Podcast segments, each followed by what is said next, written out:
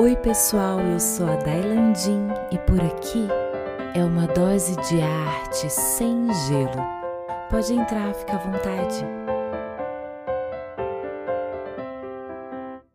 Que alegria estar aqui com vocês de novo. Hoje eu trago o dialeto do poeta 2, que na verdade é o relato de uma querida amiga que tem como vizinho um poeta.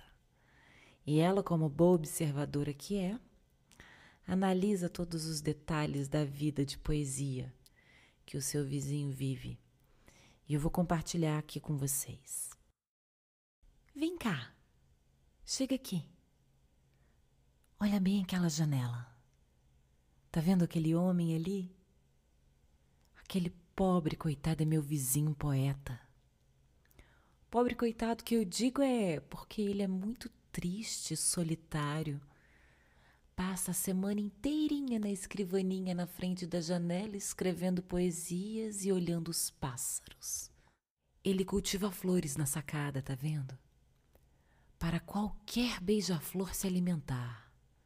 Uma bela tática para atrair os bichinhos e só assim ter com quem conversar. Sei lá, gente, eu tô só deduzindo até porque ele passa a maior parte do tempo sorrindo. Mas deve ser alguma tristeza que ele queira camuflar. Mas eu não sei de nada, só estou chutando a esmo. Se bem que de poetas eu entendo. E são todos mais do mesmo, cheio de angústias para compartilhar. Angústias ou ambição de um mundo bonito. Eita, bicho iludido!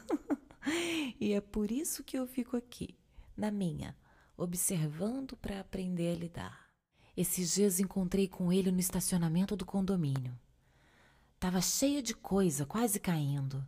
E eu, como uma vizinha prestativa que sou, resolvi ajudar. Levamos juntos aquele fardo enorme que realmente sozinho não dá para carregar. Enquanto subíamos, ele me olhava e sorria. Corria na frente, segurava a porta aberta, até que era gentil o poeta. Mas do nada, já no segundo lance de escada, virou-se para trás para se ouvir no eco e uma poesia tipicamente de boteco começou a declamar. Eu ri alto, como num susto, sabe? Mas logo me calei, porque viajei me senti no espaço em paz. E no mesmo momento eu pensei: esse desgramado desse poeta sabe o que faz. Terminei de ajudá-lo com as compras e voltava para casa enquanto sorria, pensando que poder tinha uma poesia para me fazer flutuar. Deve ser por isso que ele fica ali, ó. Passa dias, anos, décadas flutuando.